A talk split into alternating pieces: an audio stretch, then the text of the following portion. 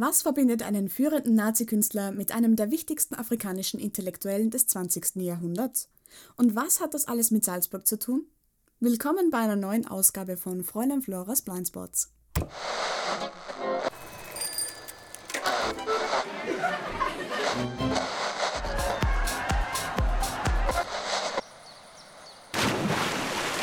Gehörst!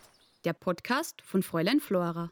Wenn man an der Kreuzung Pleinstraße-Jahnstraße an der Ampel steht, kann man durch den Gartenzaun eines dieser Häuser eine kunstvoll gestaltete Büste entdecken. Nichts Besonderes möchte man meinen, doch der Kopf aus Stein hat eine ganz besondere Geschichte. Wer es nicht weiß, wird es kaum erraten, aber das Kunstwerk zeigt den Kopf des ersten Präsidenten Senegals. Sein Name? Leopold Sédar Senghor. Senghor war nicht nur Politiker, sondern auch Schriftsteller und einer der wichtigsten Denker seiner Zeit.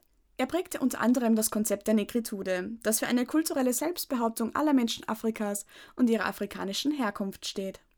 1974 kam Senghor nach Salzburg, um im Schloss Klessheim bei einem Treffen des Club of Rome über die Zukunft der Weltwirtschaft zu diskutieren. Dabei lernte er den damaligen Salzburger Landeshauptmann Haslauer kennen. Letzterer empfand das Staatsoberhaupt als geeigneten Festredner. Und so kam es, dass Leopold Sédar Senghor 1977 die Festrede zur Festspieleröffnung hielt. Und hier kommt Arno Breker ins Spiel.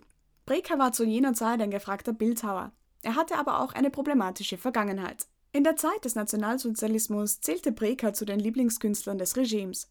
1941 wurde er sogar zum Vizepräsidenten der Reichskammer der Bildenden Künste ernannt.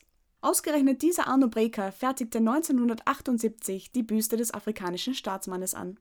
Und die Beziehung der beiden so gegensätzlichen Männer endet hier nicht. 1978 lud Senghor Breker sogar in den Senegal ein. Eine Einladung, der Breker gerne folgte. Für Senghor war die Gesinnung und Vergangenheit Brekers also offenbar kein Problem. Sehr wohl aber für die Salzburger Kulturvereinigung, der Breker die Büste schenkte. Da Senghor ein großer Bewunderer von Georg Trakls lyrischen Werken war, wurde das Kunstwerk zuerst in den Arkaden des Trakelhauses aufgestellt. Dort war die Büste wegen Brekers Nähe zum Nationalsozialismus jedoch nie gerne gesehen. So kam es, dass sie 2014 durch eine Büste von Georg Trakl ausgetauscht wurde. Aber warum steht das Kunstwerk heute ausgerechnet in einem Salzburger Garten herum? Weil der damalige Generaldirektor des Kulturvereins das Werk sehr schätzte, bot er bei seiner Pensionierung an, den Kopf Senghors bis zu seinem Tod bei sich daheim aufzustellen. Und so hat die Büste in einem Garten der Elisabeth-Vorstadt ihr vorläufiges Zuhause gefunden. Великий